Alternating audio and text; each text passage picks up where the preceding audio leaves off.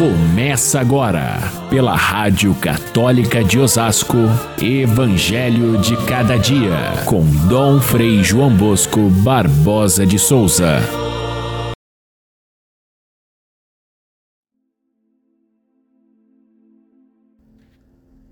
Existe em Jerusalém, perto da Porta das Ovelhas, uma piscina com cinco pórticos, chamada Betesda em hebraico.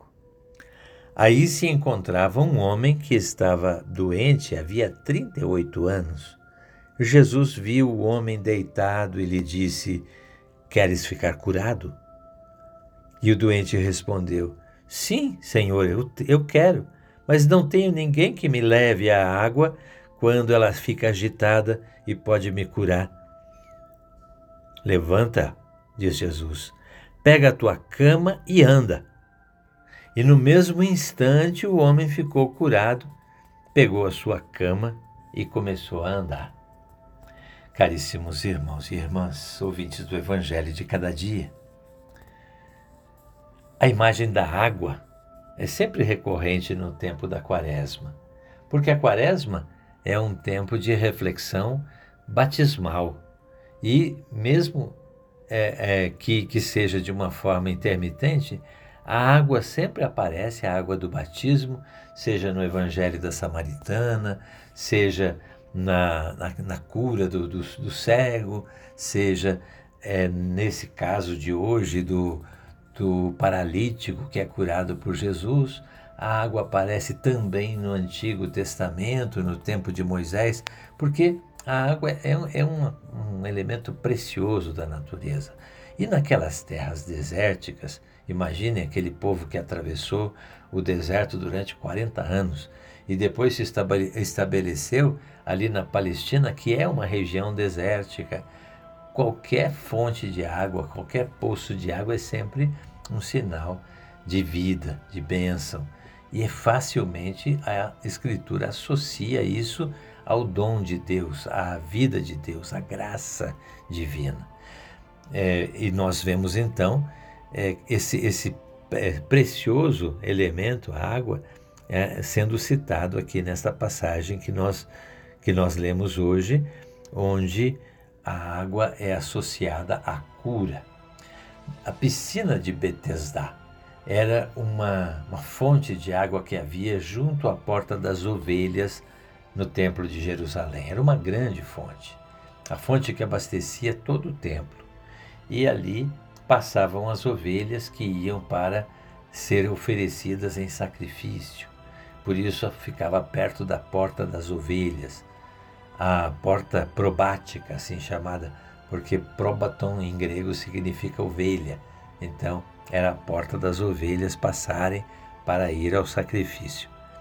Ali se encontrava esse homem há 38 anos, nessa nesses pórticos onde ficava cheio de doentes, porque se dizia que as águas tinham o poder de curar. Mas era uma coisa curiosa, veja, a, de repente as águas começavam a se movimentar e o povo dizia que era um anjo do Senhor que passava ali. Então, o primeiro que entrasse conseguia a cura.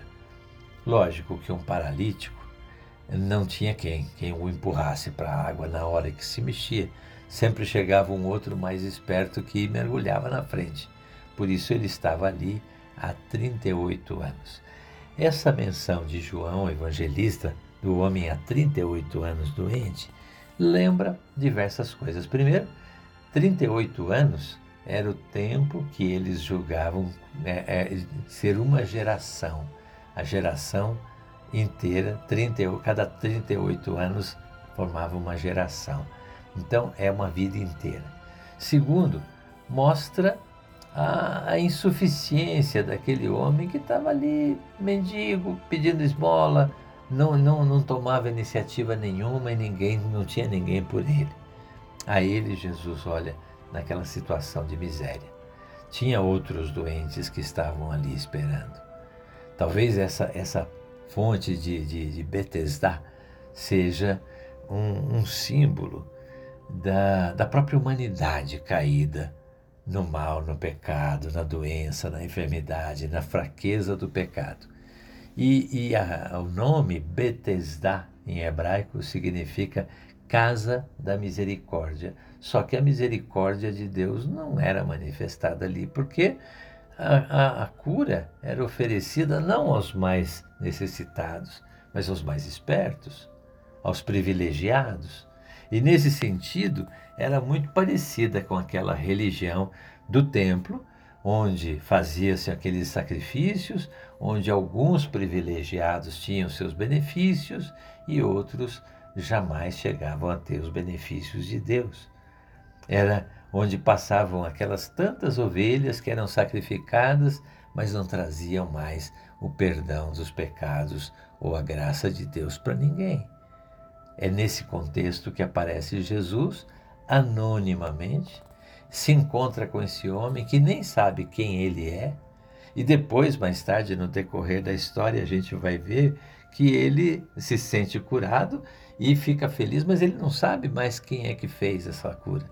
E só no final da história é que ele vai se encontrar com Jesus, que vai é, perceber que quem o curou foi a própria ação de Deus misericordioso. Esse, esse contexto todo nos faz é, pensar muitas coisas para o nosso tempo da quaresma. Primeiro, é que Jesus sempre rompe a lógica do privilégio, a lógica dos poucos incluídos, muitos excluídos, rompe com isso e oferece para aquele que mais necessita a graça da salvação, do, da cura, da conversão.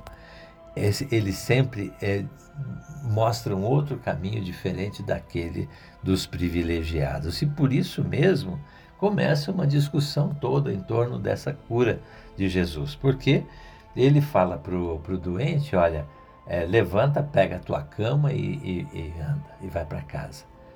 Era um dia de sábado a lei de Moisés previa que não se fizessem trabalhos de medicina, de cura, nos sábados, porque o sábado era o dia do repouso do Senhor. Então eles vão dizer, mas como que ele fez essa cura se, se, ele, se ele desobedece uma lei de Deus? Como é que é, é coisa de Deus? Então não é, não é de fato, ele não vem da parte de Deus. Por outro lado, o doente dizia, mas ele me curou? E ninguém, a gente sabe que Deus não ouve um pecador. Então, se ele é pecador ou não, eu não sei, eu sei que ele me curou. E aí então se tornou uma discussão ali entre os fariseus que, no fundo, começam a premeditar a morte de Jesus porque ele fazia essas coisas no dia de sábado.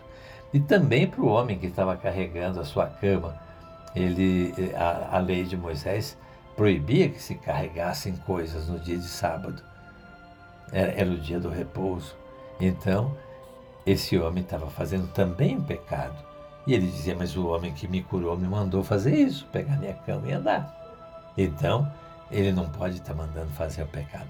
Ou seja, a partir desse momento, Jesus começa a, a colocar a, a, importância, primeiro, da sua pessoa divina, que é maior do que o sábado, que é maior do que as leis humanas. E, e vai mostrar também a sua, a sua superioridade à própria lei antiga, a lei de Moisés, que não era capaz de salvar, mas somente apontava o pecado.